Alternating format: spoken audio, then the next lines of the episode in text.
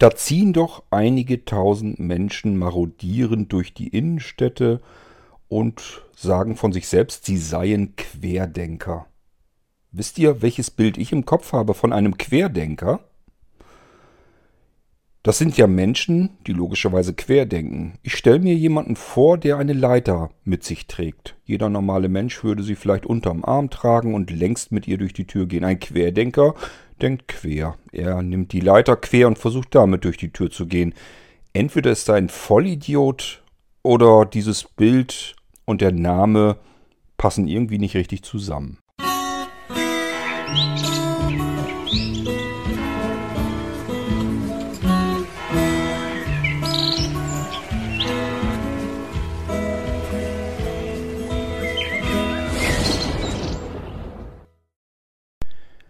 Wir können im Prinzip bei dem Begriff Querdenker bereits anfangen. Ich denke auch oft anders, mache mir andere Gedanken als vielleicht ein gewisser Durchschnitt an Menschen. Das glaube ich von mir auch. Ich mache mir auch manchmal zu viel Gedanken. Und ich drehe jede Medaille unheimlich gerne mehrfach um, um mehrere Seiten mir anzuschauen. Ich würde nie im Leben auf die Idee kommen, mich deswegen Querdenker zu nennen, weil ich immer dieses Bild im Kopf habe von dem Vollidioten, der meint, er müsse unbedingt jeder Logik trotzend seine Leiter nun nicht mehr längst halten, um damit durch die Tür zu gehen, sondern quer halten. Querdenker, Querhalter, wie blöd kann man sein, mit seiner Leiter quer vor die Tür zu rasseln, vor die Türpfosten. Also allein der Begriff ist wirklich einfach nur vollidiotisch. Und ähm, wenn ich schon der Meinung bin, ich habe mehr Wissen, beispielsweise, keine Ahnung, Horst Tubunski aus Düsseldorf äh, ist normalerweise Autoschlosser, hat jetzt aber plötzlich viel mehr Wissen, was die ganze Pandemie und was speziell der Coronavirus angeht, ähm, als jeder Wissenschaftler, der sein ganzes Leben im Prinzip genau damit verbracht hat. Ist interessant, was wir im Moment für Experten haben, die eigentlich ursprünglich was ganz anderes gelernt haben, aber sich jetzt alle wunderbar auskennen in dieser Pandemie. Ist wirklich sehr spannend und sehr interessant. Das Problem ist bloß, dass sie ihr Wissen, dass sie glauben, sich angeeignet zu haben, und ich behaupte immer noch, Glauben funktioniert in der Religion schon nicht wirklich gut, in der Wissenschaft hat es überhaupt nichts zu suchen. Denn auch hier kommen wir mal wieder zu dem Begriff Wissenschaft. Was heißt denn Wissenschaft? In der Waschweib WhatsApp-Gruppe ist nämlich gerade eine Diskussion entstanden. Das ist auch der Grund, weswegen ich jetzt mit der Episode hier im Irgendwas halt gelandet bin. Weil ich das in der Waschweib-Gruppe, unserer WhatsApp-Gruppe, verfolgt habe. Dort ist jemand, der wahrscheinlich Querdenker ist. Keine Ahnung, ob er sich selbst so nennen würde. Aber offensichtlich blabbert er, plappert er den ganzen Krempel so nach, den diese ganzen Querdenker durch die Welt verbreiten. Und äh, ob er es nun unreflektiert tut oder tatsächlich dem Glauben verfällt, dass er jetzt und diese Sippschaft mehr Ahnung hat als alle Wissenschaftler zusammen, ich habe keine Ahnung. Es kommen dann so, kam dann zum Beispiel eine Aussage, ja, diese ganzen ähm, angeblichen Experten äh, widersprechen sich ja ständig. Und die Mainstream-Medien verbreiten das dann auch noch.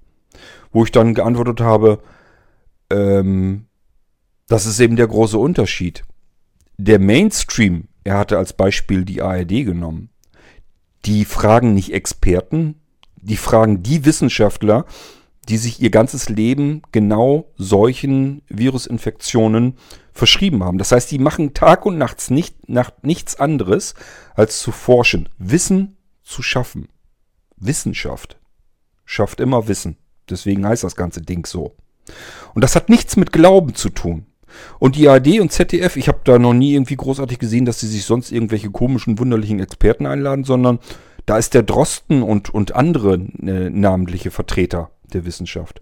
Und die widersprechen sich nicht wirklich. Das Einzige, was sie tun, und das ist einfach in der Wissenschaft so, sie passen ähm, die Aussagen und wie man auf bestimmte Situationen reagieren kann, passen sie dem aktuellen Wissensstand an.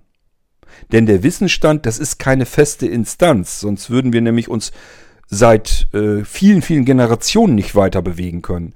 Wissen wird immer mehr aufgebaut. Es kommen immer neue Aspekte und neue ähm, ja, Wissenslücken, die plötzlich gefüllt werden, zutage. Also Wissen ist nichts, was starr irgendwie in der Zeit festhängt und das ist dann der Stand und jetzt muss alles ähm, dieser Meinung sein, sondern es kommen neue Erkenntnisse hinzu und dann muss ich einfach mein Wissen auch bereit sein anzupassen. Und das ist Wissenschaft. Das unterscheidet nämlich die Wissenschaftler von den sogenannten sich selbst meist genannten Experten. Ein Wissenschaftler würde nie von sich behaupten, er sei Experte. Er ist Wissenschaftler. Er versucht Wissen zu schaffen über ein bestimmtes Gebiet, über ein bestimmtes Thema. Und wenn neue Erkenntnisse bei diesem Schaffen von Wissen auftreten, dann muss er eventuell die Aussage, die er vor einer Woche noch getroffen hat, mit dem Wissensstand von letzter Woche neu anpassen auf den Wissensstand der Woche danach, wo neues Wissen hinzugekommen ist. Das ist eigentlich eine ganz normale logische Geschichte. Das geht uns doch allen so, im normalen privaten Leben doch auch. Ich stehe doch nicht an derselben Stelle, wo ich als Zehnjähriger gestanden habe. Ich schaffe doch Wissen immer weiter hinzu. Geht übrigens auch jede Menge verloren im Laufe der Jahre. Aber äh, gut, da kann, weiß man zumindest, kann ich mich wieder fit machen, wenn ich jetzt Bedarf habe, an einer bestimmten Stelle mir Wissen anzueignen. Also ich bin immer der Meinung, wenn ich etwas näher wissen möchte, dann habe ich jede Möglichkeit, und zwar heute mehr denn je, mir dieses Wissen auch anzueignen. Bloß das mache ich natürlich nicht bei irgendwelchen Spackos, die auf Facebook rumtröten oder YouTubern, die meinen, dass sie plötzlich alle weit mehr Wissen haben als diejenigen, die in dem Gebiet wirklich arbeiten. Ähm, und auch nicht auf Twitter, wo jeder seine Meinung kundtut. und dann darüber auch noch herziehen, ähm, dass die Mainstream-Medien, allein der Begriff, den finde ich schon affig, ähm, dass die sich selbst uneinig sind das ist das ganze Internet auch. Einigkeit bekomme ich im Internet natürlich relativ einfach, indem ich mich einfach in meiner Blase aufhalte. Also in dem Begra Bereich, wo das, was ich von, was ich glaube, was ich an Realität wahrnehme, wenn das bestätigt wird, da fühle ich mich ja am wohlsten. Und das ist auch das, wo ich mich am meisten aufhalte. Ich halte mich freiwillig, und das ist nun mal der Mensch nun mal so. Ich halte mich ja nicht freiwillig dort auf, wo ich mich unwohl fühle, sondern dort, wo ich mich wohlfühle. Und das bedeutet, dort, wo noch mehr Menschen sind, die so ticken wie ich. Die den gleichen Glauben haben und somit wird das zu meiner realen Welt. Das wird meine Realität dann. Und alles andere ist dann eine andere Realität, wo ich mir dann sage, ja, sehen die das denn nicht auch so wie ich und wie alle anderen um mich herum auch? Was ist denn mit denen allen los? Das funktioniert auf beiden Seiten. Das funktioniert so auf, äh, auf meiner Seite, wo ich mir sage, dass ein, die einzige Möglichkeit, die ich eigentlich habe, ist, mich an dem zu orientieren, was führende Wissenschaftler in dem Gebiet hervorbringen und nicht, was irgendein YouTuber äh, hervorbringt der dann wiederum sagt, ich schmeiß mal eben ein paar Zahlen in den Topf und dann ist das so. Und jetzt habe ich die Möglichkeit, die scheinbare Wahl, entweder ich muss jetzt zeitintensiv sozusagen das, was er da einfach vor sich hin brabbelt, muss ich jetzt ähm, nachprüfen. Das heißt, wenn jemand mit irgendwelchen Zahlen kommt, so wie in der Waschweib-WhatsApp-Gruppe auch, ähm, an der Grippe 2018 sind viel mehr, weitaus mehr Menschen gestorben als an dem Coronavirus jetzt äh, 2020. Das ist eine Aussage, die steht dann da erstmal. Steht natürlich nirgendwo eine Quelle oder irgendwas, was das Ganze mal irgendwie von, ähm, mit einem Fundament versorgen würde. Das heißt, bleibt mir jetzt nichts anderes übrig, als mich selbst drum zu kümmern. Ähm, Finde ich das überhaupt raus? Wo kriege ich diese Zahlen her? Was sind das für Quellen, wo ich diese Zahlen herbekommen kann?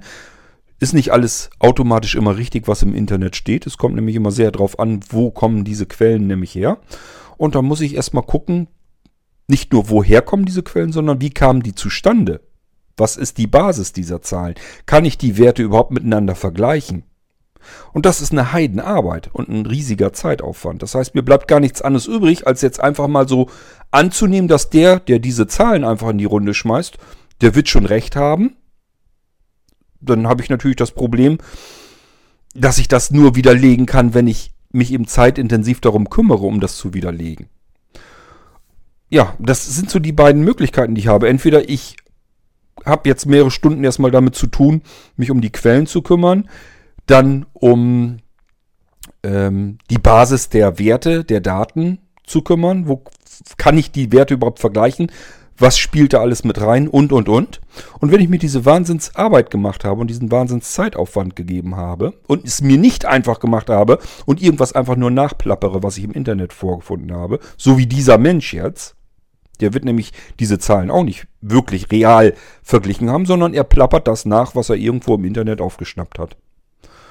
So, das kann ich jetzt auch machen. Ich suche mir, also ich mache es mir jetzt einfach und plapper jetzt irgendwas nach, was ein anderer behauptet, egal ob es richtig oder falsch ist.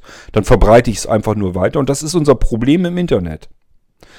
Wir sind als Mensch, und das ist, glaube ich, ein großes Problem, diese Informationsflut, die im Moment besteht oder seit mehreren Jahren eigentlich schon besteht, der sind wir einfach nicht gewachsen. Dafür ist der Mensch nicht ausgelegt, sondern wir sind von der Natur her aus eigentlich so äh, aufgebaut, dass wir das, was um uns herum passiert, das sind die Informationen, die wir eigentlich bekommen. Wir bekommen mit, was bei uns vielleicht direkt in der Straße passiert. Wir bekommen mit, was vielleicht in den Nachbarstraßen passiert. Auf dem Lande bekommen wir somit sogar mit, was im Ort passiert und in den Orten drumherum. Und wenn da irgendwas passiert, wo wir sagen, da sterben jetzt plötzlich mehrere Menschen, das scheint ein Risiko zu sein, eine Gefahr, der ich aus dem Weg gehen kann. Dann ist genau das, ähm, was wir in den Genen mit uns herumtragen, damit wir einfach dieses Risiko nicht eingehen. Das ist ein ganz stinknormaler Überlebensschutz.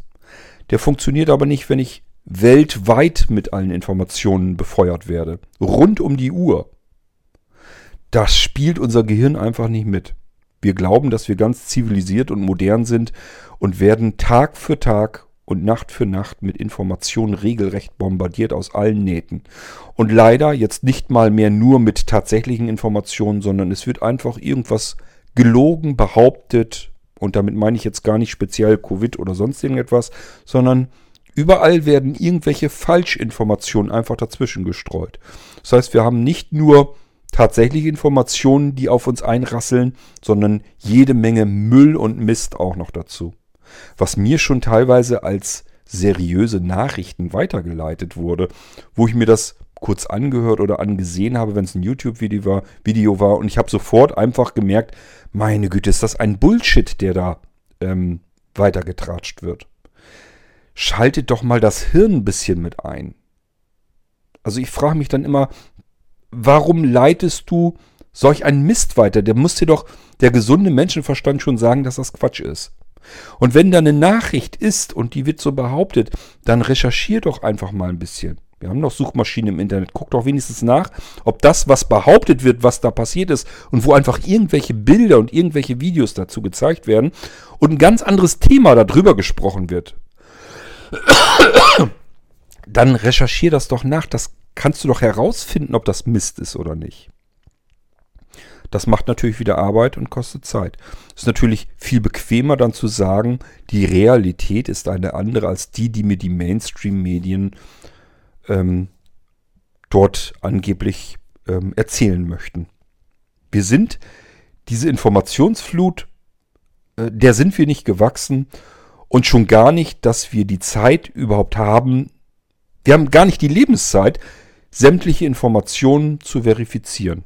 Zu schauen, wie sind die zustande gekommen, was sind das für Quellen.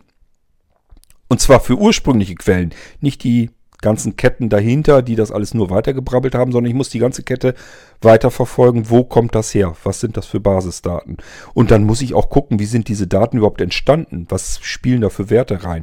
Meine Güte, was habe ich schon alles an Statistiken gesehen, wo ich, wenn ich mich da mal für interessiert habe und da weiter recherchiert habe, wo ich einfach gemerkt habe, das kannst du ja gar nicht miteinander vergleichen. Das ist einfach, das sind zwei völlig verschiedene Datensätze sozusagen, wo einfach unterschiedliche Aspekte mit eingeflossen sind. Das kann man gar nicht vergleichen. berühmtes Äpfel mit Birnen vergleichen. Haben aber alle in dieser Kette gemacht, die die Nachricht dann einfach so dumm weitergetratscht haben. Und jeder Nachricht nachzugehen und jeder Information nachzugehen, ist unmöglich, können wir gar nicht schaffen. Das heißt, wir berieseln und berasseln uns Tag und Nacht mit Informationen, die wir überhaupt nicht verarbeiten können. Und das ist im Moment oder schon seit mehreren Jahren unser Hauptproblem. Was war das? Früher noch simpel, als wir die Glotze angemacht haben, um 20 Uhr die Tagesschau geschaut haben und haben gedacht, in 15 Minuten wissen wir genau, was rund um der Welt, äh, rund um die Welt, was da alles passiert ist an diesem Tag. Schon, dass das nur, dass das schon nicht funktionieren kann, kann man sich eigentlich schon denken. Da hatten wir wirklich das Problem, dass Informationen fehlten, die wir sonst vielleicht gerne gehabt hätten. Jetzt haben wir zu viel. Und zwar zu viel Mist dazwischen. Weil jeder Nachrichten rausposaunen kann. Der eine fängt an zu bloggen und schon lesen viele andere das und sagen sich, ach guck an, das sind die Daten. Wenn ich euch jetzt hier irgendwelche Daten vorposaunen würde und sagen, das ist das und das Institut, die haben das festgestellt, dann würdet ihr das entweder verifizieren und sagen, was Korte erzählt hat, ist Mist, das ist Quatsch, der hat einfach gelogen. Ob jetzt wissentlich oder nicht, spielt gar keine Rolle. Ist jedenfalls Mist, was er da erzählt hat. Ähm, oder aber ihr sagt, was der da erzählt hat, klingt für mich plausibel, dann wird er wohl recht haben und schlimmstenfalls tratscht ihr das weiter, obwohl es wirklich Quatsch war. Und das Problem haben wir alle. Das Einzige, was wir im Moment in, zum Thema äh, ähm, Virus eigentlich haben, sind unsere Wissenschaftler, unsere führenden Wissenschaftler, die schon seit Jahren, Jahrzehnten, im Prinzip fast ihr ganzes Leben mit genau dieser Situation beschäftigt sind. Was die uns an neuen Erkenntnissen erzählen, das ist das Einzige, was eigentlich an Informationen nötig ist. Und dann können wir uns einen eigenen Kopf darum machen, eigene Gedanken dazu machen, wie können wir diese Erkenntnisse in unser Verhalten umsetzen. Und wenn Dinge für uns logisch sind, und da müsste uns schon logisch sein, wenn eine Viruserkrankung in, in unseren Atemwegen sitzt und wir lebendige Viren sozusagen, man muss ja noch überlegen, ob das irgendwas mit Leben überhaupt zu tun hat. Jedenfalls, wenn wir diese Viren funktionstüchtig noch wieder ausatmen und noch schlimmer ausprusten, das heißt, wenn ich hier huste und mir sitzt jemand gegenüber und ich habe den Coronavirus, dann hat er zumindest erstmal die Tröpfchen abbekommen äh, und seien sie noch so klein mit dem Virus da drin. Ob er daran erkrankt, ist eine andere Geschichte, aber die Chancen steigen schon mal gewaltig. So, und mit dem einfachen Wissen, mit diesen Grundkenntnissen sozusagen, dass wenn ich huste, fliegen Tröpfchen raus, das weiß jeder von uns, wenn ich niese, wenn ich huste, Deswegen halten wir uns anstandshalber die Hand vor den Mund, was natürlich auch wieder nichts bringt. Man muss sich das eigentlich nur mal wirklich mit einer Spezialkamera angucken, wie diese Nebelwolke, die uns äh, aus uns mit, ich weiß nicht wie viel 100 km/h herausströmt. Ähm, was da für eine Nebelwolke vor uns entsteht, dann kann man sich schon vorstellen, ja, das hätte sie auch schenken können, ob die die Hand jetzt großartig davor hält oder nicht. Es ist mehr eine Sache von Anstand, dass wir das tun. Was ein bisschen was bringt, sind komplette Abdeckungen der Atemwege, das heißt Mund und Nase. Und das ist genau das, was wir jetzt schon das ganze Jahr tun. Wo ich anfangs noch gedacht habe, wie soll ich mich denn mit solch einer Atemschutzmaske schützen davor, wenn andere Leute ähm, infiziert sind.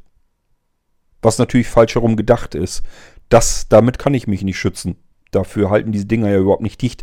Aber was ich natürlich damit abhalten kann, ist, dass wenn ich huste, und ihr wisst, wie oft ich huste, äh, dass das in dieser Atemschutzmaske zumindest zu einem Großteil drinne sitzen bleibt. Es strömt an allen Seiten raus, aber wenn mir jemand jedenfalls gegenübersteht, den huste ich nicht direkt an. Die Chancen werden drastisch verbessert. Ich will nicht sagen, dass es jetzt unmöglich ist, diese Person anzustecken damit, aber sie werden drastisch erhöht. Und wenn alle das machen, dann haben wir uns tatsächlich damit ähm, so gut wie wir es können geschützt. Es ist jedenfalls keine gute Idee im Moment zu Tausenden auf engstem Raum, ähm, egal was man miteinander da treibt, äh, sich zu befinden, ohne das zu verhindern. Dass wir uns gegenseitig durch simples Anschniefen und Anhusten und Prusten und sei es auch nur das Sprechen, auch dabei gehen kleine Spritze. Auch das kennt jeder von uns. Jeder von uns hat schon mal peinlicherweise fließende Sprache gehabt. Das heißt, da ist mal ein Tröpfchen mit bei einem, zu einem anderen rüber ins Gesicht geflogen. Genauso wie uns allen das schon mal passiert ist, dass wir so ein Tröpfchen abgekriegt haben. Passiert mal. Kann mal vorkommen. Sagt man aus Spaß, meine Güte, hast du heute eine feuchte Aussprache. Früher war es Spaß, jetzt kann es ernst sein, wenn man nämlich mitbekommt, dass der genau diesen Erreger in sich trägt. Also, Mainstream-Medien, die unterhalten sich eben nicht mit allen möglichen sich selbst ernannten Experten da draußen, sondern die unterhalten sich mit einem Drosten und Co., mit den Wissenschaftlern, die ihr ganzes Leben nichts anderes tun, als sich mit genau dieser Situation, in der wir uns gerade befinden, zu beschäftigen. Und das ist genau die Quelle, die wir im Moment nur anzapfen können. Alles andere hat mehr mit Glauben als mit Wissen zu tun. Ich möchte wesentlich lieber Informationen von den Wissenschaftlern haben, und zwar die sich mit diesem Thema auskennen und mit diesem Thema die ganze Zeit über beschäftigen. Das sind die Quellen, die ich gerne anzapfen möchte für mich, um mein eigenes Verhalten ähm, zu überdenken. Und nicht irgendwelche Vollpfosten da draußen, die irgendwelchen Scheiß um sich herum labern und glauben, weil sie, keine Ahnung, ein Krankenhaus von innen gesehen haben, sind sie jetzt plötzlich Pandemie-Experten.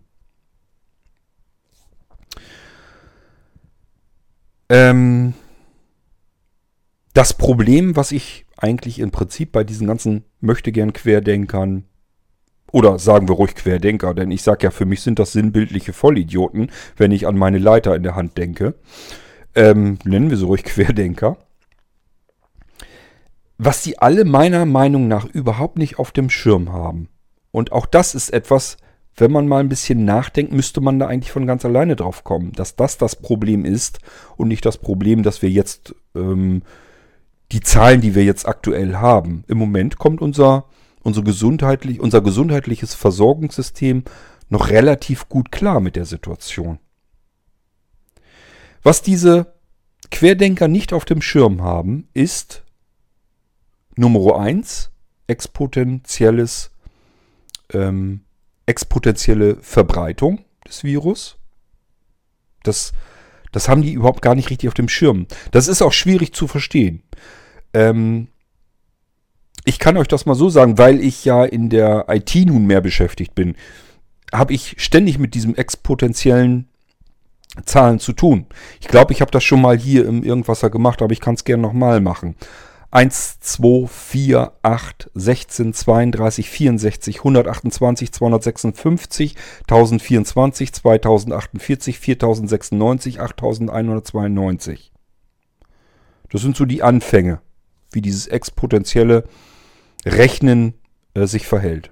Ich verdopple einfach jeden Wert ein weiteres Mal. Und soweit, solange wie ich ganz zu Anfang bringe, nehmen wir mal die Zahl ähm, keine Ahnung, 100.000 Menschen.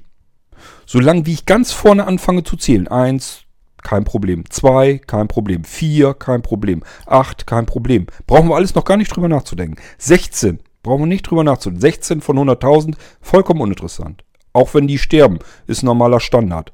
32, uninteressant. 64, bringt mich überhaupt nicht aus der Ruhe. 128 nicht, 256 nicht, 512 habe ich glaube ich eben vergessen. Ebenfalls kein Problem, 1024 immer noch nicht und so weiter und so fort. Wenn wir aber irgendwo bei, äh, nehmen wir mal 10.000 sind, bei 100.000, dann sind wir ja bei 10% schon. Das ist dann schon mal langsam, aber sicher fängt es dann an spannend zu werden. Dann brauchen wir nur noch ein paar Mal zu verdoppeln, nämlich 10.000, 20.000, 40.000, 80.000, schon sind wir drüber.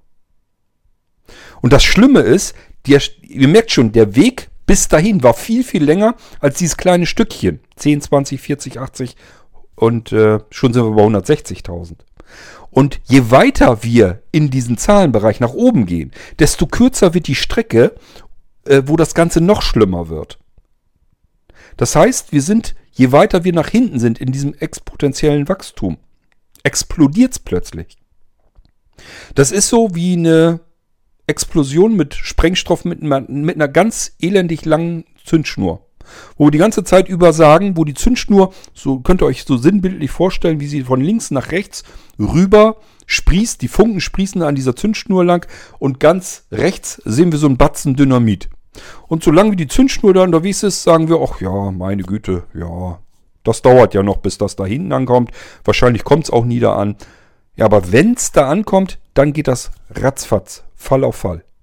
Und dann haben wir ein Riesenproblem. Und das ist das Problem, was Menschen, die in der Wissenschaft tätig sind, wahrscheinlich sehen können. Und dieses exponentielle Wachstum ist nicht unser einziges Problem, sondern das trifft jetzt auf eine gesundheitliche Versorgung, die wir seit Jahrzehnten runtergefahren haben. Es war früher mal so, dass Krankenhäuser ähm, Kommunalsache war. Also ich bin mir da jetzt noch nicht mal ganz sicher. Ich will auch kein Halbwissen hier schaffen. Ich weiß nicht, ob Krankenhäuser früher von Ländern bzw. Städten oder so geführt wurden oder wie das früher finanziert wird. Ich weiß nur, dass es mehr eine staatliche Geschichte war. Und ähm, da hatte im Prinzip jeder dieselbe medizinische Versorgung. Die medizinische Versorgung ist, denke ich, besser geworden, aber trotzdem haben wir alles weiter runter in den Kosten auf Kante gebürstet. Tatsache ist doch, und das hören wir und merken wir doch überall, selbst wenn wir selbst ins Krankenhaus kommen, merken wir doch schon, dass an den Pflegern runtergespart wurde. Das heißt, es sind viel weniger Krankenpflege ähm, Menschen, also Menschen in der Krankenpflege tätig im Krankenhaus, die sich um eine komplette Station voller erkrankter Menschen überhaupt kümmern können. Ähm und das ist noch mal schlimmer in der, in der äh, Intensivmedizin. Und wir haben Ärzte, und auch das kriegen wir doch ständig immer wieder mit, die ständig überarbeitet sind, weil weniger Ärzte mehr machen müssen. Ähm, und alles andere ist auch weiter runtergespart. Ich weiß noch, als ich vor mehreren Jahrzehnten im Krankenhaus das erste Mal war, äh, da habe ich gedacht, ich äh, bekomme hier was zu essen. Das kriege ich in einem guten Restaurant. Also da gab es abends richtig schönen, frischen, großen, knackigen Salat. Den habe ich meiner heutigen Frau, damals war sie das ja noch nicht, äh, dann abends immer gelassen, weil ich so überversorgt war mit Essen. Ich hatte ein total leckeres Mittagessen. Ich hatte nachmittags Kaffee und ein Stück Kuchen dazu. Ähm, ich hatte abends, da gab es natürlich damals schon die berühmten Scheiben mit Brot, aber ich konnte mir aussuchen, was da drauf ist. Ich hatte die fertig geschmiert, fertig belegt und ich hatte immer meinen riesengroßen Pott Humpen mit knack, knackigen gemischten Salat dabei. Wenn ich jetzt ins Krankenhaus komme, sieht das Ganze schon ganz anders aus. Und auch daran wird eben gespart. Das hat da alles mit zu tun. Spielt da alles mit rein. Und als ich das letzte Mal im Krankenhaus war, äh, da habe ich mich auch gefühlt, als wäre ich im puren Luxus gewesen. Das war, glaube ich, vor genau zehn Jahren. Ähm, da war die Klinik noch bei einem Betreiber. Ich glaube, das war damals sogar noch irgendwie von der Stadt, die hing da noch mit drinne. Ähm, auch da war die Verpflegung an sich, für mich ist ja immer wichtig, auch wenn ich krank bin, Hauptsache gutes Essen und was zu trinken, dann bin ich schon glücklich, dann kann ich von ganz alleine gesund werden. Spielt gar keine Rolle, ob sie mich operieren oder nicht, scherzhaft gesagt. Aber ich hatte auch sonst das Gefühl, dass ich einfach gut versorgt wurde. Ob das im Detail in meinem Bauch, der aufgeschlitzt wurde, ein Stückchen jedenfalls weit. Ob das da drin alles handwerklich einwandfrei war, kann ich natürlich nicht beurteilen, weil ich nicht dabei war. Ich habe währenddessen äh, geschlafen. Ähm, aber insgesamt war die Verpflegung im Krankenhaus und wir hatten zwei Bettzimmer mit eigenem Bad und WC. Wir hatten zwischen den Zimmern Aufenthaltsräume, wenn Besuch kam, dass man aus dem eigenen Zimmer raus konnte und sich dort auf, äh, ähm, das war wie so, so, eine Küchenrundbank mit Tisch drin und so weiter. Schränke, ich glaube eine kleine Spüle, wenn man irgendwie was ähm, abzuwaschen hat oder so. Also das war, für mich war das purer Luxus. Das war wie eine eigene Suite, als wäre ich privat versichert. Aber in dem Krankenhaus waren alle Zimmer so. Und wenn man in die Flure rausging, äh, dann waren in jedem Flur zwei Sitzecken direkt in der Fensterfront, schön hell, mit Ledersesseln und einer Ledercouch und einem Couchtisch mittendrin. Ich war damals auch in der Vorweihnachtszeit dort, da stand ein geschmückter Baum, ein Weihnachtsbaum, in jeder dieser Sitzecken. Ich sag ja, der pure Luxus. Soweit wie ich weiß, ist das jetzt alles mittlerweile in der Hand einer Krankenhauskette, die dafür bekannt ist, dass sie ähm, extrem kostensparsam arbeiten wollen. Und mir ist oft genug zu Ohren gekommen, dass das jetzt mit dem, wie ich dieses Krankenhaus kenne, heute gar nichts mehr zu tun hat. Ob es wirklich so ist, weiß ich aber auch nicht. Weiß ich erst dann, wenn ich das nächste Mal ins Krankenhaus muss. Denn an Krankenhäusern gibt's eigentlich schon, gab es schon immer was zu meckern. Ähm, die Leute haben immer was rumzunörgeln, rumzumeckern. Sei es am Essen oder sei es an den völlig überlasteten Pflegepersonal, die meistens dafür auch nichts können. Und, und, und. Also auch ich hätte damals natürlich was zu meckern haben können. Ich hätte mir das raussuchen können. Mir sind auch verschiedene Dinge aufgefallen, wo ich gesagt habe, das geht eigentlich überhaupt nicht. Aber gut, ähm, ich persönlich bin jemand, der immer auch froh ist, dass wir eine solche Versorgung haben, wie wir sie in Deutschland haben. Dass mir, dass ich einfach sicherstellen kann oder für mich sicher sein kann, halbwegs sicher sein kann, dass wenn mir irgendetwas passiert, ich starke Schmerzen habe oder eine schwerwiegende Krankheit, die behandelt werden muss, wo ich gar nicht drum rumkomme, oder mir ein Unfall passiert und das muss jetzt halt einfach wieder in Ordnung gebracht werden, dass es hier Menschen gibt, die das machen, die mir helfen. Und das egal und unabhängig, unabhängig davon, ob ich viel Geld habe oder nicht, um es mir leisten zu können. Das ist schon das, nur dieses Wissen und diese Gewissheit ist für mich purer Luxus hier in unserem Land. Ähm, so, und dieses, dieses Runterwirtschaften der Krankenhäuser, sowohl im Personal als auch im Material, ähm, und man weiß ja auch, wie heute, wie schnell man wieder draußen ist. Man ist eigentlich noch bettlägerig und krank und wird schon entlassen aus dem Krankenhaus. Das hat es vor zehn Jahren noch gar nicht so in diesem Ausmaß gegeben. Kann ich euch auch erzählen. Hatte ich euch, glaube ich, schon mal hier Irgendwas erzählt. Ähm, das war damals, wo mir die Gallenblase entfernt wurde. Ähm, da haben die zu mir auch gesagt, wann wollen Sie denn, wann denken Sie denn, meinen Sie denn, dass Sie entlassen werden möchten? Und da habe ich nur gesagt, wenn es nach mir geht, ich kann wohl noch ein paar Tage hier bleiben. Mir hat's gefallen. Ich hatte lecker zu essen, ich hatte Fernsehen am Bett, ich hatte ein tolles Bett, äh, ich hatte Menschen, die mich verpflegt haben. Ich habe Klo und äh, Dusche und alles direkt nebenan gehabt. Ein paar Schritte war ich drinne. Ähm, mir ging's wunderbar dort. Also ich hatte da kein Problem mit. Ich bin kein Mensch, der irgendwie besonders Angst hat, ähm, im Krankenhaus zu sein. Das Einzige, äh, was mich an diesem Aufenthalt eigentlich stört, ist, dass es ja einen Grund gibt dafür und der ist meistens schmerzhaft. Aber ansonsten fand ich das jetzt nicht weiter tragisch. Deswegen hatte ich ihm gesagt, ja, wenn ich nur ein paar Tage bleiben können, kann, ist das kein Thema. Ich sah schon sein erstauntes Gesicht und er sagte, ja, wir können das mit der Krankenkasse ja gerne mal absprechen. An uns soll es nicht liegen. Tatsache war es aber dann wirklich so, dass ich ich weiß es aus heutiger Erinnerung nicht mehr ganz genau, entweder ein oder sogar zwei Tage länger im Krankenhaus war, als ich normalerweise hätte sein müssen. Das heißt, die hätten mich normalerweise ein, zwei Tage früher entlassen können. Ich habe ihnen aber erzählt, beziehungsweise das brauchte ich ihnen nicht zu erzählen, dass ich stark sehbehindert, quasi blind bin. Das war vor zehn Jahren auch noch ein kleines Tickchen besser. Letzten Endes war ich da aber ja schon blind. Ähm, habe ich ihnen erzählt, dass ich keine Möglichkeit habe, dass mich jemand an dem und dem Tag abholt. Und das ging auch wirklich so nicht. Weil vor Weihnachtszeit meine Frau, Postzustellerin, die ist dann abends um sieben irgendwann da, dann braucht die mich da nicht abholen. Die kriegt auch keinen frei. Ich hatte wirklich keine Chance. Ich hätte höchstens irgendwie mich mit dem Taxi nach Hause bringen lassen können. Das wollte ich mir aber alles ersparen und deswegen habe ich einfach drum gebeten, ob ich so lange im Krankenhaus bleiben kann, bis meine Frau ihren freien Tag hatte, wo sie mich dann aus dem Krankenhaus abholen konnte. Und das hat damals funktioniert. Ich bin mir nicht sicher, ob das heute immer noch gehen würde. Es ist alles runtergewirtschaftet und runtergespart worden. So, und dieses exponentielle Wachstum, das trifft jetzt genau auf diese Situation unserer gesundheitlichen Versorgung. Eine gesundheitliche Versorgung, die auf das ausgelegt ist, über Jahrzehnte hin getrimmt wurde, auf den Zustand, der gerade vernünftig normal äh, versorgt werden kann, solange wie alles normal läuft. Das merkt man schon an der Ausstattung des Pflegepersonals. Warum fehlten denn plötzlich überall ähm, Schutzkleidung, Masken?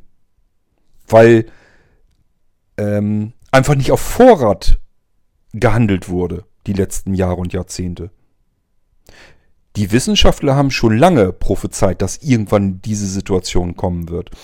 Dass es ähm, irgendwann eine solche Virenverbreitung geben wird, weil man sich das eben in den Kreisen vernünftig vorstellen kann.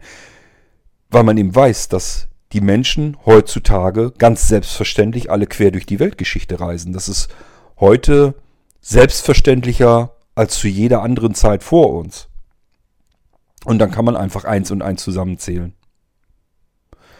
Die wussten das vorher. Unsere Krankenhäuser hätten sich normalerweise darauf vorbereiten können. Die hätten einfach nur mal zuhören müssen, was Wissenschaftler vorher prophezeien.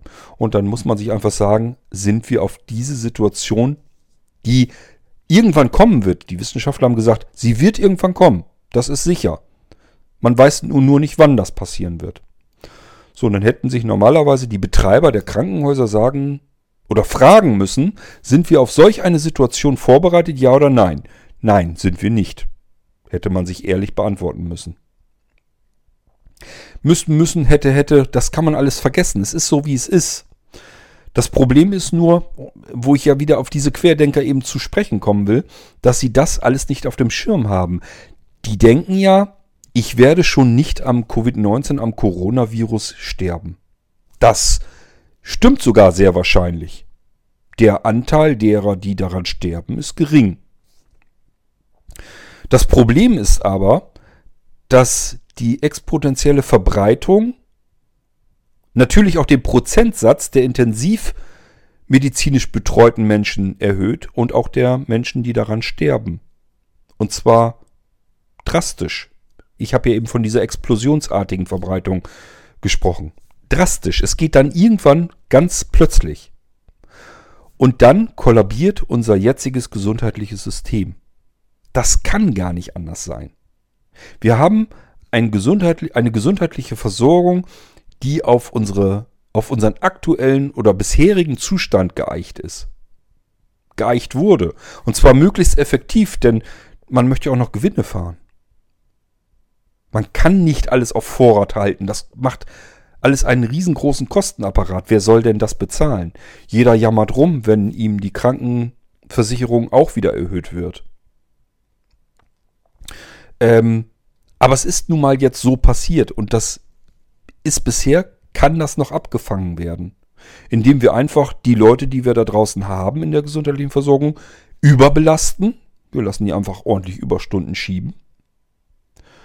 Und äh, wir haben ein kleines Sicherheitsreservoir ähm, an Intensivbetten sozusagen, wo wir eben auch Menschen, die mal ein paar Wochen im Koma liegen, zumindest am Leben halten können. Wir sind aber noch ganz, ganz zu Anfang. Wir sind noch, als ich 1, 2, 4, 8, 16 zählte. Ich fand ähm, die bildliche Vorstellung von, ich glaube, Drosten hat die genannt, ähm, die fand ich klasse, weil man sich das so am besten vorstellen kann. Man stelle sich ähm, diese Pandemie vor wie ein LKW. Da ist die Handbremse kaputt. Dieser LKW, wir sitzen, wir stehen jetzt also irgendwo, unterhalten uns mit mehreren Leuten vielleicht sogar und hinter uns ist ein LKW, den haben wir da jetzt selbst hingestellt die Handbremse funktioniert aber nicht richtig und der fängt jetzt ganz, ganz langsam an zu rollen. Wir sehen das sofort. Der bewegt sich ganz langsam. Was machen wir? Wir, wir sehen uns schnell um. Da ist irgendwo ein Ziegelstein, den legen wir oder schmeißen den vor einen LKW-Reifen und der LKW stoppt. Hält an. Er ist ganz zu Anfang gestoppt worden und das war gar nicht mal so weiter schwierig. Das ist das, was wir im Frühjahr gehabt haben. Wir haben weil wir nicht wussten, was passiert da jetzt, sind wir alle zusammen auf Nummer sicher gegangen und haben gesagt, wir müssen diesen anfänglich rollenden LKW jetzt sofort stoppen. Jetzt können wir es noch. So hart es ist, alles stilllegen, zusehen, dass niemand mehr auf den anderen trifft, nur noch die allernötigste Notversorgung aufrechthalten, alles andere hat zu Hause äh, zu sitzen und möglichst sich einzuigeln. Und das hat funktioniert. Der LKW wurde gestoppt. Der Ziegel landete vorm Reifen und der LKW stand wieder.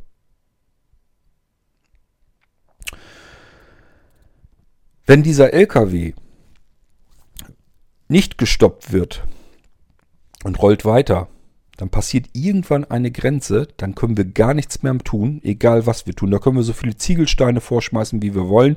Wenn der mit 20, 30 km/h nur schon unterwegs ist, den Berg runter, dann nützen alle Steine, die wir vor die Reifen schmeißen, nichts mehr. Dieser LKW hoppelt da drüber und rollt weiter. So lang, bis es crasht, bis der Unfall da ist. Das ist genau das Bild, was man sich vor Augen führen kann, wie diese Situation funktioniert. Das ist genau dieses Exponentielle. Er fängt ganz langsam an zu rollen und das dauert mehrere Sekunden.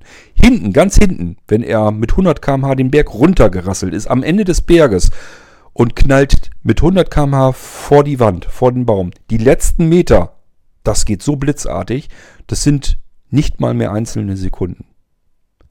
Anfänglich können wir fast dabei zugucken, wie er anfängt zu rollen und können in aller Ruhe einen Stein suchen und den vor, den, vor die Reifen schmeißen. Ganz zum Schluss, wenn er einen Meter vor der Wand ist, da ist keine Reaktion mehr möglich. Es knallt. Und das kollabiert unser komplettes Gesundheitssystem da draußen. Auch Pflegepersonal, auch Ärzte sind vor Viren nicht sicher. Die kennen sich natürlich besser aus, das ist deren Tagesgeschäft. Aber auch da muss ich euch leider aus, aus, aus meinem eigenen Leben was erzählen. Deswegen mache ich auch diesen Irgendwasser hier jetzt wieder. Ich habe euch im Irgendwasser mal erzählt, dass ich das Thema Pandemie Covid-19, Corona aus dem Irgendwasser, was mich selbst betrifft, raushalten will. Und zwar aus dem ganz einfachen Grunde, wir müssen nur Fernsehen anmachen, Radio anmachen, irgendeinen Podcast hören, ähm, irgendwelche Nachrichten lesen, hören, sehen. Internet, man muss nur Twitter aufmachen, Facebook, was man da alles benutzen kann. Es ist alles voll genau mit diesem Thema. Selbst unsere WhatsApp-Gruppen bei Blinzeln, die wir da eingerichtet haben, da ist jeden Tag sind irgendwelche Videos dabei. Manchmal ist es auch eher ein Witzchen über die Situation, wie wir sie haben. Manchmal sind es irgendwelche Berichte oder Breaking News, die da ganz wichtig erscheinen. Alles mit diesem Thema voll. Und das macht dann so einen Effekt. Das ist diese Überversorgung wieder, dass wir dann irgendwann abschalten und sagen, ich kann es nicht mehr hören, ich kann es nicht mehr sehen, ich kann es nicht mehr lesen. Und deswegen will ich das mit dem Irgendwasser nicht zusätzlich noch befeuern. Ich habe euch aber damals schon erzählt, es sei denn, dass es euch am Herzen liegt, dass ihr etwas zu erzählen habt zu diesem Thema.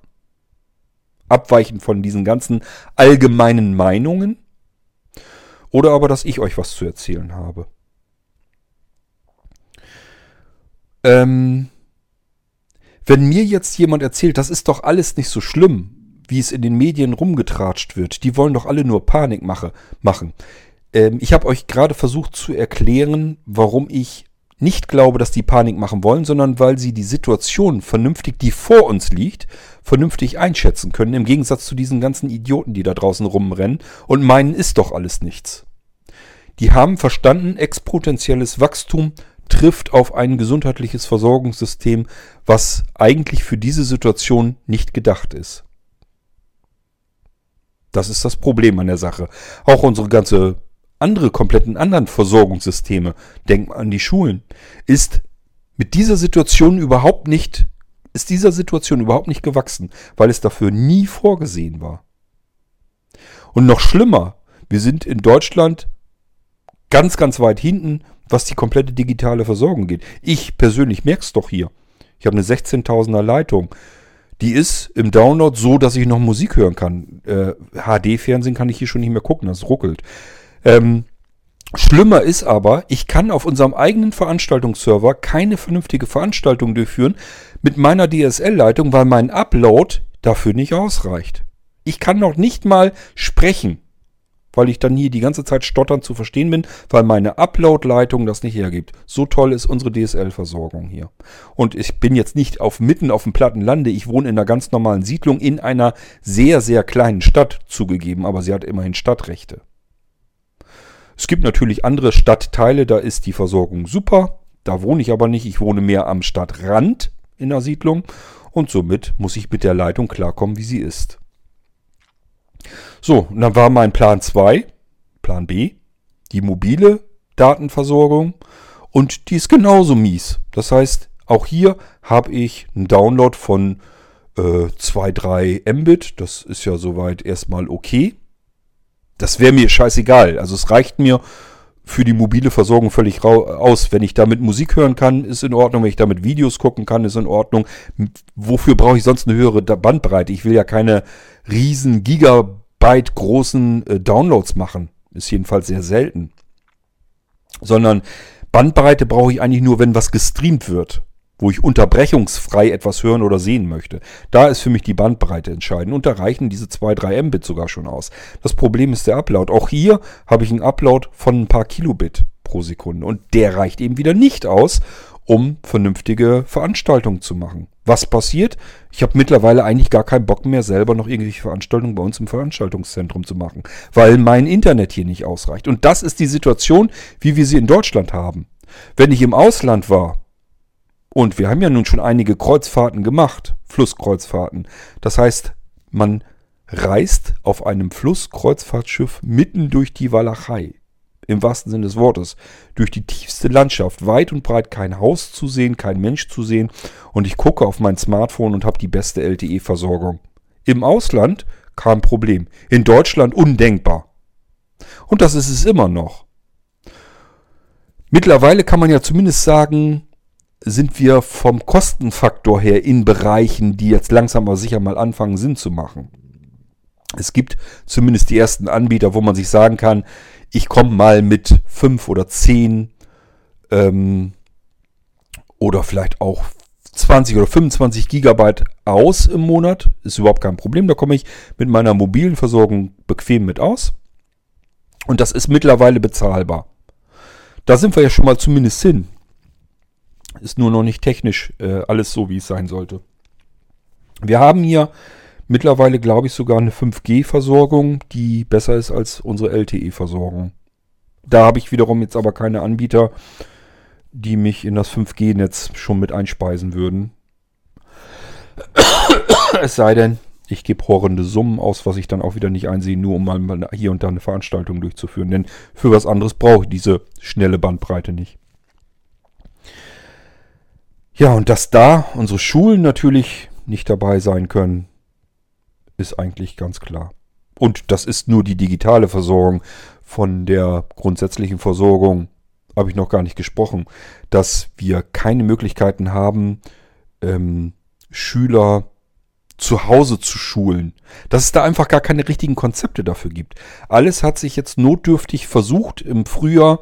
Wie kriegen wir das denn jetzt hin? Die Schüler können eben nicht in die Schulen strömen, weil dann haben wir wieder die bekannte Problematik, also müssen sie irgendwie zu Hause geschult werden. Bei kleinen Kindern eine absolute Katastrophe, weil ich kann die nicht unbeaufsichtigt äh, in der Bude hocken lassen, das funktioniert nicht. Bedeutet, ich kann meinem Job gar nicht nachgehen, wenn die Kinder nicht zur Schule gehen können. Das ist das Problem mit den kleineren Kindern. Bei den größeren ähm, habe ich immer noch das Problem, dass eventuell die digitale Versorgung nicht geht oder dass es zu teuer ist, um sie damit auszustatten. Ich kann, wenn ich keine Kohle habe, meinem Kind nicht mal eben schnell ein Notebook kaufen oder ein Tablet, damit das ähm, von der Schule aus mit digital versorgt werden kann. Das alles sind Probleme, die hätten im Jahre 2020 gar nicht mehr sein müssen. Und schon gar nicht in einem so reichen Land, wie es Deutschland ist aber alles Probleme, die wir nun aktuell einmal haben.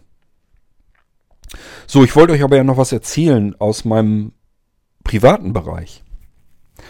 Ähm, in dieser WhatsApp-Gruppe wurde nämlich dann auch gesagt, wie gesagt, ist ja alles nicht so schlimm und da ist, es passiert nicht wirklich was, es sterben gar nicht so viele, es liegen auch nicht so viele im Krankenhaus, wie erzählt wird. Die Mainstream-Medien lügen uns das vor. Der bekannteste Begriff, den kennt ihr auch alle, Lügenpresse. Wo ich dann sage, gut, das sind jetzt wieder Daten, müsste ich jetzt wieder auf Recherche gehen. Brauche ich in diesem Fall aber nicht, weil da reicht mein gefühltes, mein gefühlter Wissensstand nämlich wieder aus. Das ist eben Tatsache. Und hier auf dem Lande ist das, was das angeht, vielleicht ein bisschen einfacher, weil man hier die Leute kennt. Und wenn hier im nachbarschaftlichen Krankenhaus, Ort weiter sozusagen, wenn in dem Krankenhaus ähm, mehrere Menschen mit oder an diesem Coronavirus nun gestorben sind, jetzt jüngst aber drei davon unter 50 Jahren sind, alle im Ende 40er Bereich. Und man aber weiß, was das für Leute sind, das heißt, man kennt die, man weiß, wo die herkommen. Und es gibt auch Leute, die die persönlich kennen und die sind gestorben. Dann hat das nichts mehr mit irgendeiner Zahl zu tun, die man in irgendwelchen Statistiken sieht, sondern dann sind die, kommen die Einschläge näher, sage ich dann immer so gerne. Und wenn das noch nicht reicht, dann muss ich sagen, muss ich nur an, wann habe ich das denn mitbekommen? Ich glaube letzte oder vorletzte Woche. Bekannte von mir, von uns. Es ist eigentlich keine richtige Bekannte. Bekannte heißt für mich eigentlich, ich kenne die wirklich gut. Das stimmt aber so nicht, sondern wir haben ähm, seit Jahren zusammen einmal im Jahr Geburtstag gefeiert, weil wir einen gemeinsamen Bekannten haben. Das heißt, mehr als guten Abend und Tschüss hat man sich in dem Moment eigentlich nicht wirklich gesagt. Wir haben da eigentlich nie so beigesessen, sind so unterschiedliche Runden sozusagen gewesen. Jeder hatte so seinen Tisch. Wir haben da nicht richtig gemeinsam gesessen, haben aber jedes Jahr im Prinzip zusammen Geburtstag gefeiert. Um die Zeit jetzt hier so. Diese Frau war 47 Jahre alt. Und dass ich war, sage, da könnt ihr euch schon denken, was passiert ist, die ist gestorben. Ähm, sie hatte vom letzten Jahr eine versteppte Lungenentzündung. Und jetzt gibt es wieder die Querdenker, die sagen, aha, siehste, ist gar nicht an Corona gestorben, ist an Lungenentzündung gestorben. Ehrlich gesagt, niemand ist hier der Meinung und schon gar nicht die Ärzte, dass sie das jetzt nicht hätte auch noch wuppen können. Die wäre an dieser Lungenentzündung nicht gestorben, aber leider zusammen mit dem Coronavirus in den Atemwegen war eben hier Ende ihres Lebens mit 47 Jahren.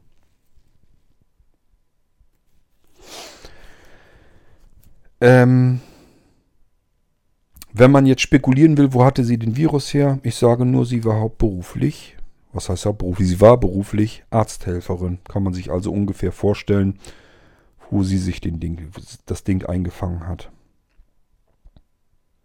Und jetzt erzählt ihr Querdenker mal den hinterbliebenen Kindern, das Coronavirus sei ungefährlich und an Grippe sterben viel mehr Menschen. Das hilft den Kindern mit Sicherheit auch kein Stück mehr. Einen Vater gibt es übrigens auch nicht, den hat sie nämlich vor zwei oder drei Jahren mit einem Tumor dahin gerafft.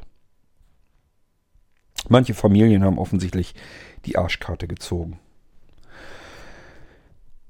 Ja, und wenn man das dann so mitkriegt, und das geht so weiter, bei meiner Mutti zum Beispiel in der Nachbarschaft, da ist ein Mann, der ist um die 50 Jahre, ich weiß jetzt gar nicht genau, ich glaube knapp über 50 Jahre, 52 oder so, der liegt seit drei Wochen im Koma im Krankenhaus mit Coronavirus. Ähm, von Schwiegermuttern habe ich mitbekommen, die wurde vom Arzt sozusagen, musste sie untersucht werden. Und der war nicht gut drauf. Und da kam die eben auch wohl irgendwie kurz ins Gespräch, was denn los sei. Und da hat der Arzt eben erzählt, ja, dass ein Kind gestorben ist. Mit einer einstelligen Jahreszahl. Ich weiß nicht mehr, habe das nicht genau im Kopf, ob das jetzt acht oder neun oder so war. Am Coronavirus gestorben. Das heißt, diese ganzen Idioten da draußen, die glauben, ich bin ja 20, 30 oder vielleicht auch Richtung 40 oder sonst irgendetwas Jahre alt. Mir kann ja gar nichts passieren. Ich wäre mir da nicht so sicher. Dafür sind es dann doch wieder zu viele, die auch in jungen Jahren an diesem Virus erkranken und auch tatsächlich entweder im Koma landen und bleibende Schäden für den Rest ihres Lebens haben oder aber tatsächlich daran sterben. Wir brauchen keine Panik zu haben im Moment. Rein die Statistik, und ich nehme ganz gerne Statistiken für sowas, einfach um so ein bisschen herauszufinden für mich, wie bedrohlich ist die Situation für mich persönlich jetzt. Und da sage ich mir einfach, kann passieren, aber es kann immer was passieren. Kann auch sein, dass ich das Haus verlasse oder vielleicht bei irgendjemandem ins Auto steige und einmal hat irgendeiner nicht aufgepasst, entweder mein Fahrer oder ein anderer Fahrer, der die gleiche Straße zufällig in dem Moment an der Stelle benutzt, in der wir uns befinden, es rumst und dann ist mein Leben in dem Moment zu Ende. Das ist Pech, kann passieren. Geht tausenden Menschen im Jahr so. Kann genauso gut passieren, dass mir hier zu Hause was passiert. Wenn ich mir vorstelle, wir haben eine recht steile, ordentliche, gute alte Holztreppe noch nach oben hin ins obere Stock, Stockwerk und am unteren Ende der Treppe steht ein Schrank. Ein richtig massiver, das ist mein Lagerschrank. Ähm, wenn ich jetzt oben irgendwie einen Tritt falsch kriege, weil ich dachte, da müsste noch eine Stufe sein oder eben nicht und fange an zu stolpern und falle rückwärts diese Treppe runter, die steil nach unten geht, ich knall oder poltere diese Treppe runter und knall unten an diese Schrank, an den Schrank ran. Der steht wirklich direkt unten vor der untersten Stufe direkt davor. Ähm, dann kann es einmal einen Knacks machen im Genick und dann war es auch das. Was aber, und da komme ich jetzt wieder mit, rüber auf diese Querdenker, weil sie das eben nicht auf dem Schirm haben. Wenn sowas aber alles passiert und ich wäre vielleicht sogar mit einem funktionierenden gesundheitlichen Versorgungssystem noch zu retten gewesen, dann kann ich jetzt bei einer explodierenden Pandemie das Problem haben, dass dieses Krankenhaus überlastet ist. Das heißt, die Ärzte haben jetzt schon alles versucht, Menschenleben zu retten und sind einfach mittlerweile so erschöpft, dass sie nur noch schlafen können. Irgendwann macht kein Körper und kein Geist mehr mit. Und ehrlich gesagt, ich kenne das von mir auch, weil ich auch immer wieder mal Nächte durchmache. Das kann man mal eine Nacht machen. Ich habe es bis zu drei Nächte, glaube ich, geschafft. Wo ich wirklich nicht geschlafen habe. Wo ich die Tag, Tag und Nacht durchgemacht habe. Ich bin mir nicht ganz sicher, entweder das waren nur zwei Nächte und drei Tage oder das waren sogar drei Nächte. Ich bin mir wirklich nicht ganz sicher, aber jedenfalls, es war eine extrem lange Zeit. Und ähm, es war im Prinzip am zweiten Tag bereits mit mir nichts mehr zu machen. Ich konnte nicht einschlafen, ich war aber so kaputt und müde und groggy, dass ich eigentlich hätte schlafen müssen. Aber wenn ich dann schlafen wollte, es ging halt einfach nicht. Ich konnte aber auch nichts machen, ich konnte nicht arbeiten, weil ich mich überhaupt kein bisschen konzentrieren konnte. Und das merke ich auch jetzt, wenn ich den ganzen kompletten Tag hindurch ähm, mich auf etwas konzentriert habe. Ich habe ja oft Tätigkeiten, bei denen ich mich konzentrieren muss. Wenn ich hier Systeme aufbaue und einrichte oder programmiere oder sowas, das geht nicht mit, mit dem Körper, sondern da muss ich das Gehirn für benutzen. Und wenn ich das den kompletten Tag hindurch, ähm, und ich rede hier von 12, 13, 14, 15, 16 Stunden Tagen oder noch mehr, ähm, wenn ich das komplett hindurch benutze, dann ist am Ende irgendwann Schicht im Schacht. Da ist dann irgendwann lässt die Konzentration nach. Es funktioniert nicht mehr. Und wenn ich mir das bei einem Arzt vorstelle, der natürlich nicht ähm, einfach ins Bett gehen kann und in Ruhe schlafen kann, wenn er weiß, dass auf der Station im Krankenhaus ein anderer noch mit seinem Leben gerade am Ringen ist, dann versucht er diesen Menschen zu retten. Da gehe ich jetzt jedenfalls mal von, davon aus, dass er das versuchen wird. Aber irgendwann geht's dann halt nicht mehr. Und selbst wenn es gehen würde, wenn er sich sagt, ich kann mich gerade noch so wach halten, dass ich nicht umkippe, ich glaube nicht, dass er trotzdem diesem Menschen dann noch was Gutes tun kann. Er kann es dann noch versuchen und sich sagen, äh, wenn ich jetzt nichts tue, dann ist er garantiert tot. Zumindest kann ich es ja noch, kann ich ja noch versuchen. Mit den Restressourcen, die ich geistig und körperlich noch drin habe.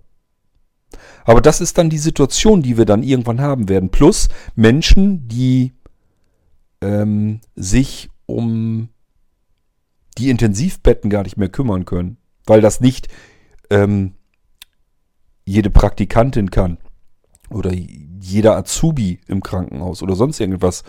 Ich glaube, dass man da ganz schön, ganz schön für ähm, Wissen angeeignet haben, äh, sich angeeignet haben muss, ähm, um die medizinischen Geräte da vernünftig zu be äh, bedienen. Ähm, Jedenfalls wird ganz offiziell von den Krankenhäusern gesagt, dass sie nicht genug Pflegekräfte haben. Sie hätten etwas mehr Intensivbetten, aber haben dafür nicht die entsprechenden Pflegekräfte. Wir können also gar nicht alle Intensivplätze belegen, die wir haben in Deutschland. Das ist die Situation, die die Krankenhäuser erzählt haben. Und da muss ich doch erstmal denken, die sitzen an der Quelle. Ein Krankenhaus weiß doch, was er an Ressourcen hat. Und wenn ein Kranken, was es an Ressourcen hat. Wenn ein Krankenhaus ähm, veröffentlicht, dass wir so und so viel Intensivbetten haben, aber nur so und so viel Pflegekräfte, die diese Intensivbetten betreuen können, dann muss ich die doch abziehen. Dann kann ich doch nicht sagen, ich habe so und so viele Intensivbetten. Zumal die auch irgendwann logischerweise am Limit sind. Ich sage exponentielle Verbreitung. Jedes Mal eine Verdopplung der Zahlen. Das haben wir zum Glück jetzt nicht den Fall, dass sich die Zahlen ständig verdoppeln. Das liegt aber auch daran, weil sich der Großteil ähm, der Menschen hier in diesem Land vernünftig be äh, bewegt. Aber es gibt eben leider auch einen gewissen Anteil an Menschen, die genau das Gegenteil tun. Sich unvernünftig zu benehmen, zu verhalten, weil sie ihrem eigenen Glauben, den sie sich angeeignet haben, mehr vertrauen als den Menschen, die den ganzen Tag sich damit beschäftigen, den Wissenschaftlern, diejenigen, die Wissen schaffen.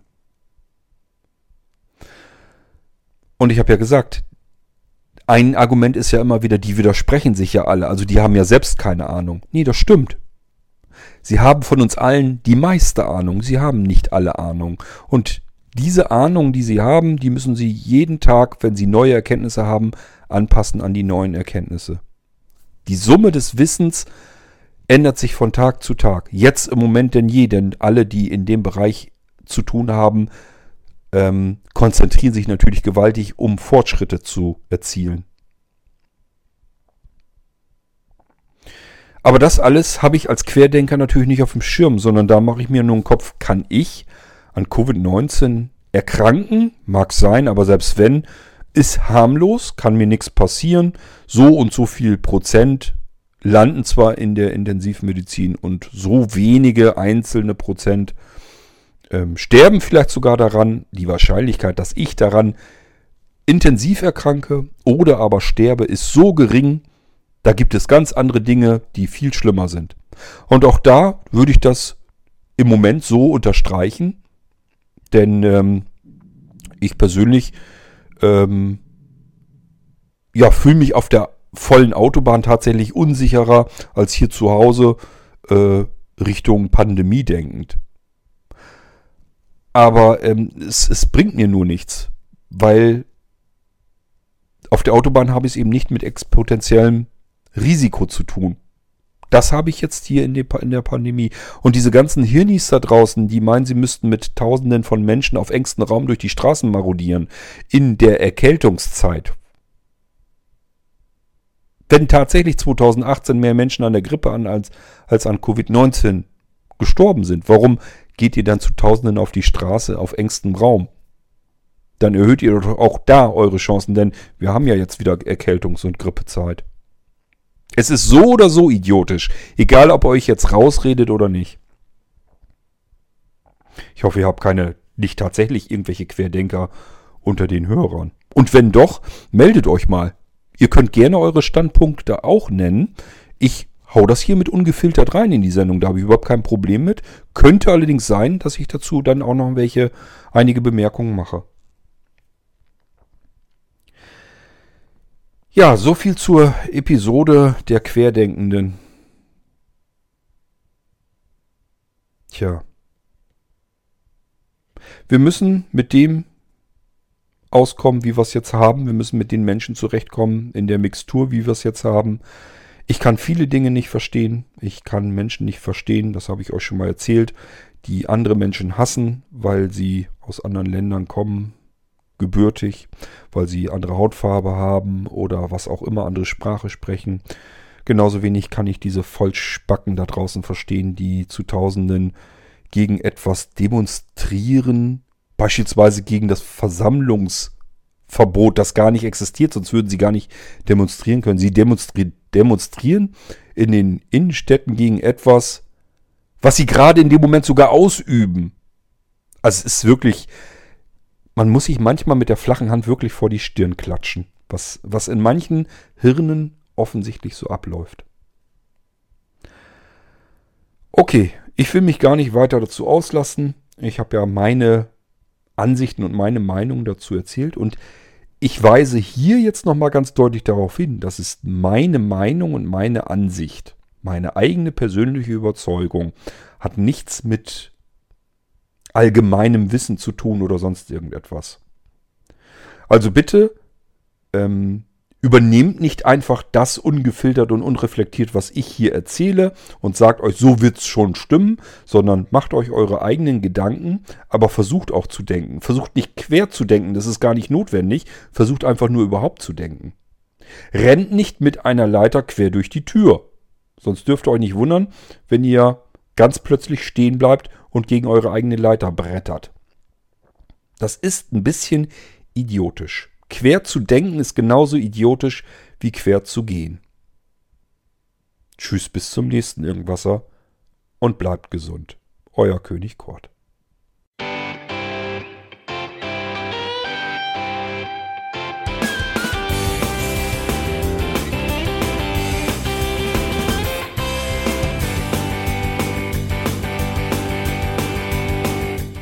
Das war Irgendwasser von Blinzeln. Wenn du uns kontaktieren möchtest, dann kannst du das gerne tun per E-Mail an podcast.blinzeln.org oder über unser Kontaktformular www.blinzeln.org. Blinzeln schreibt man in unserem Fall immer mit einem D in der Mitte. Wenn du möchtest, kannst du uns sehr gerne auch einen Audiobeitrag auf unseren Podcast Anrufbeantworter sprechen. Der hat in Deutschland die Telefonnummer 05165 439 461. Und wenn du uns aus dem Ausland anrufen möchtest, dann ersetze einfach die erste 0 gegen die 0049 für Deutschland. Wir bedanken uns für dein Interesse und freuen uns schon darauf, wenn du auch beim nächsten Mal wieder mit dabei bist.